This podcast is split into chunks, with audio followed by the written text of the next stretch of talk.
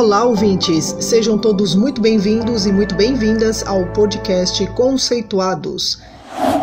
O nosso podcast é para você que se interessa pelos mapas conceituais, busca se organizar e obter informações sobre as potencialidades dessa ferramenta.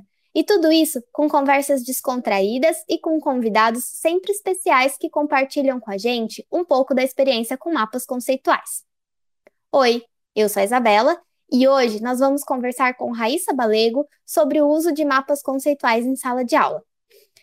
Oi, Raíssa, seja muito bem-vinda ao nosso podcast. Se apresente para os nossos convidados. Olá, Isa e ouvintes do nosso podcast. Bom, mais uma vez eu estou aqui. Hoje eu vou fazer uma apresentação mais curta.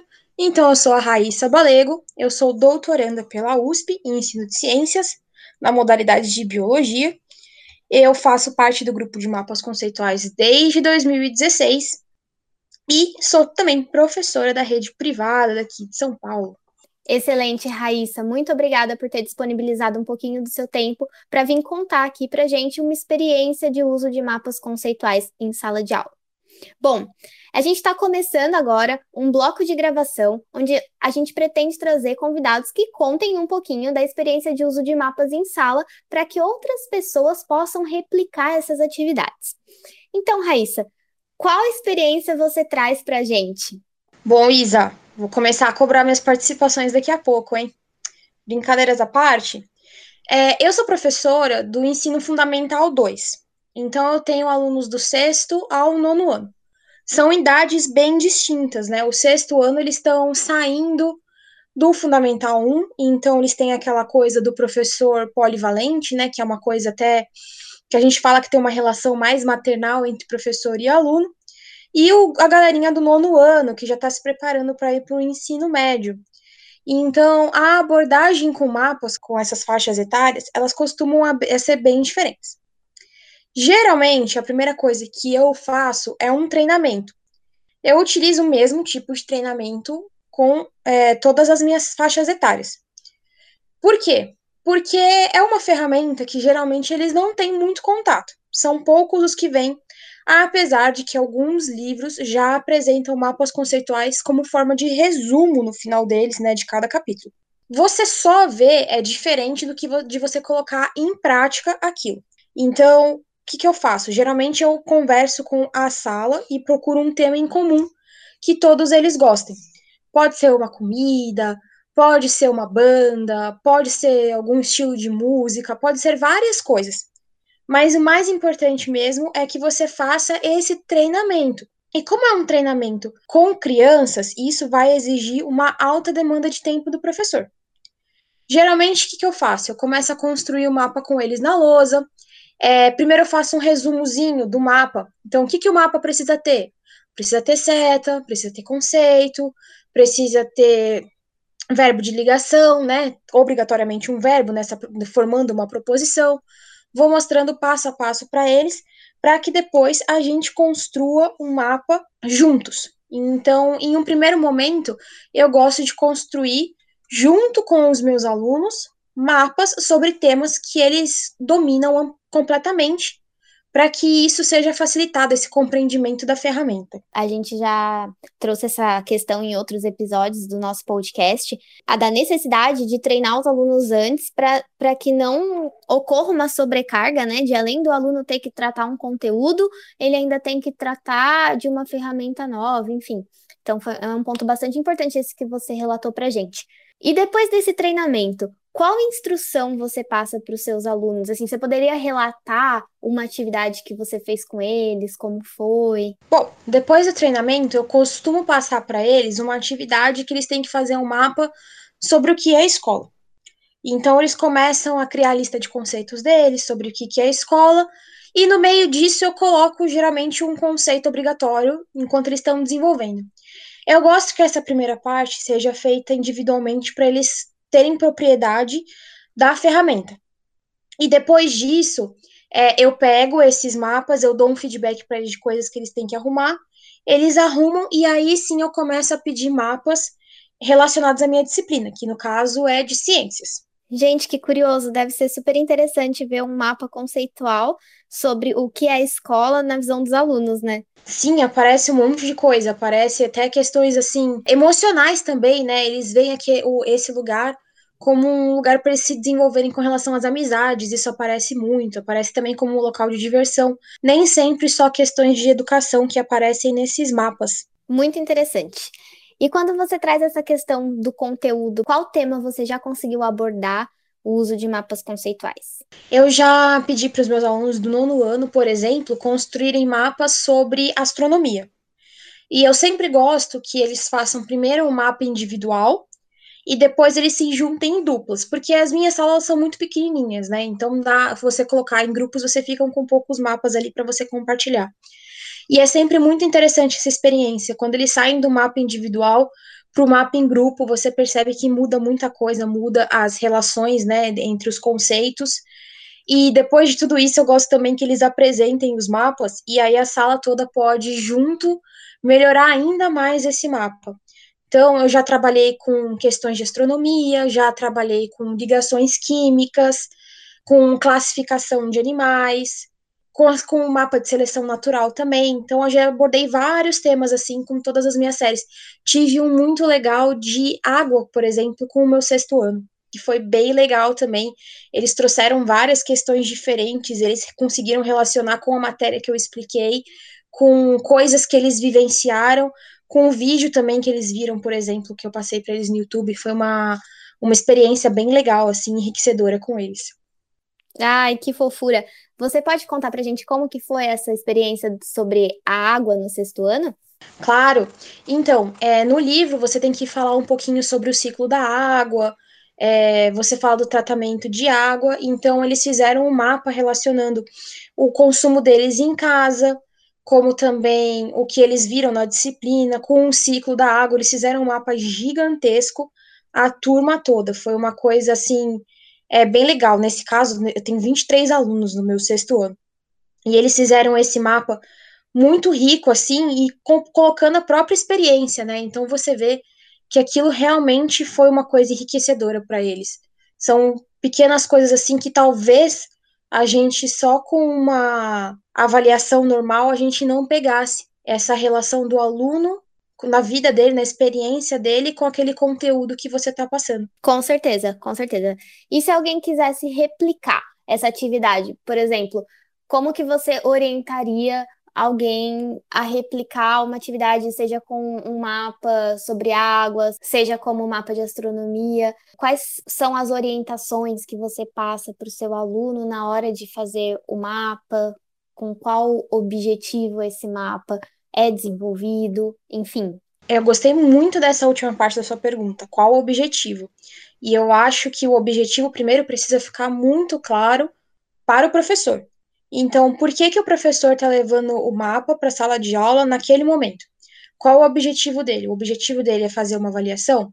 O objetivo dele é estimular a construção de conhecimento? O objetivo dele é fazer, por exemplo, uma avaliação diagnóstica? ou estimular os alunos a fazerem resumos para eles estudarem, qual que é o objetivo desse professor. Né? No meu caso, por exemplo, desse da água, era estimular é, a aprendizagem dos alunos. Então, a gente começou a construir uma, uma lista de conceitos, eles começaram a criar os próprios conceitos deles, com as próprias relações deles também, começaram a fazer no caderninho deles para depois eles se juntarem na sala. Lembrando que esse se juntar na sala foi dependendo do Jamboard, porque estava nesse momento de pandemia, então que os alunos não estavam indo para a escola. Mas eu também, por exemplo, já apliquei mapa nas avaliações, nas, nas provas bimestrais deles. Então, deixava uma última questão, um mapa conceitual, que eu colocava imagens e eu fazia toda a relação conceitual também, e os alunos tinham que achar erros. Então eu mesma construía o mapa e colocava esses erros no mapa. Inclusive eu coloquei figuras erradas para eles descobrirem que a figura ali estava errada no caso, né? Então também foi uma coisa muito interessante que você é, você consegue pegar, né, com esses erros assim, se o aluno realmente entendeu aquele ponto da matéria que você acredita que seja crucial para ele continuar entendendo as próximas coisas do seu conteúdo.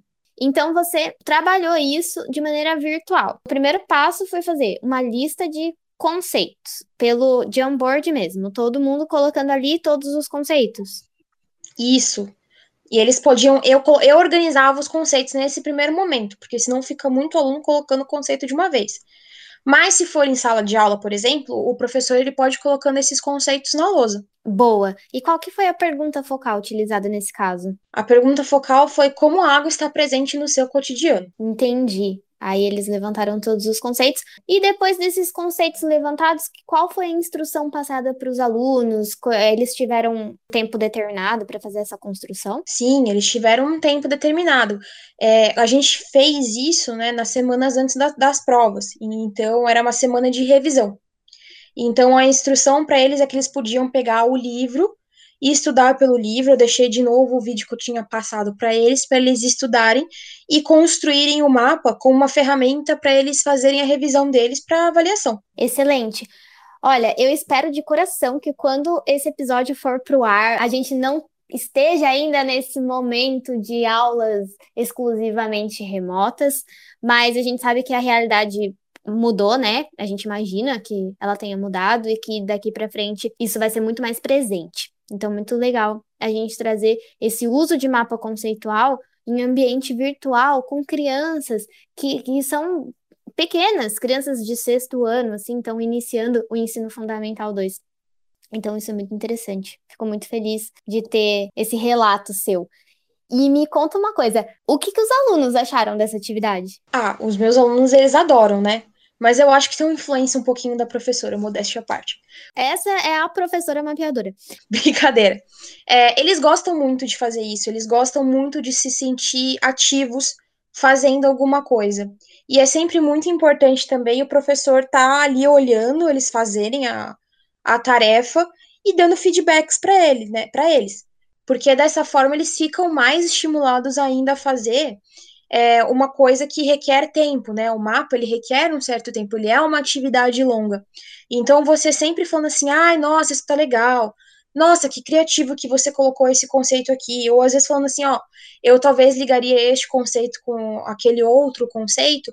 Isso é muito importante também, porque dessa forma você não desestimula eles a continuar fazendo essa prática. E isso foi tão enriquecedor que às vezes eles fazem os mapas deles por conta. E essa atividade, por exemplo, eu dei um período de três aulas para eles fazerem, porque são 45 minutos cada aula, mas até toda aquela questão, né? Conexão de internet, até o professor fazer chamada, todos os alunos participarem tudo mais, lembrando que são pequenininhos, né? Agora, por exemplo, com o nono ano, já disponibilizaria uma ou duas aulas. Isso também depende muito do professor sentir a sua sala de aula e o quanto que os alunos estão confortáveis com aquilo o que também depende da quantidade de alunos, porque é sempre importante que o professor ele esteja ali fazendo né, uma mediação, um controle da atividade. Então, veja, o meu, o meu sexto ano tem 23 alunos, por isso também eu precisei de mais tempo, contra um nono ano que eram só oito alunos. Então, é, isso também é importante para o professor considerar na hora dele fazer o planejamento dele para aplicar essa tarefa. Esse é o ponto, Raíssa, porque o professor muitas vezes pode simplesmente passar essa atividade com mapa e querer que em uma aula o aluno construa ali todas as relações e o aluno precisa de um tempo para assimilar, para interpretar ali o que está acontecendo nas estruturas de conhecimento dele, e uma aula às vezes é muito pouco. Então, achei um tempo excelente. Sim, isso é verdade. Tem alguma coisa que você teria feito diferente durante essa atividade, Raíssa?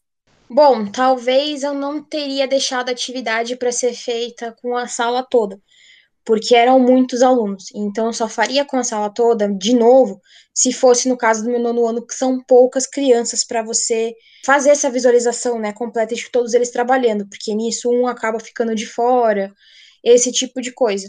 Então, talvez neste caso teria dividido em grupos menores. Mas como assim? Você teria dividido eles em grupo? Eles já fariam esse primeiro mapa em grupo, isso? Isso. Eles já fariam esse primeiro mapa em grupo, porque eles já estavam, né, dominando a técnica.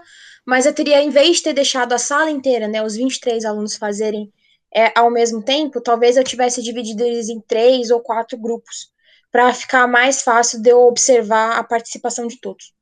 Ah, sim, entendi.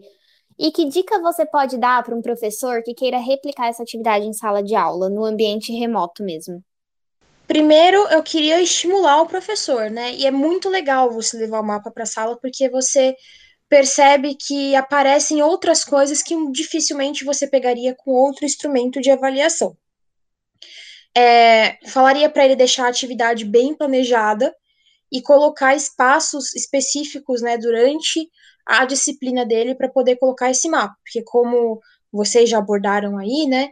E eu falei um pouquinho hoje, o treinamento na técnica é muito importante. E isso vai demandar tempo.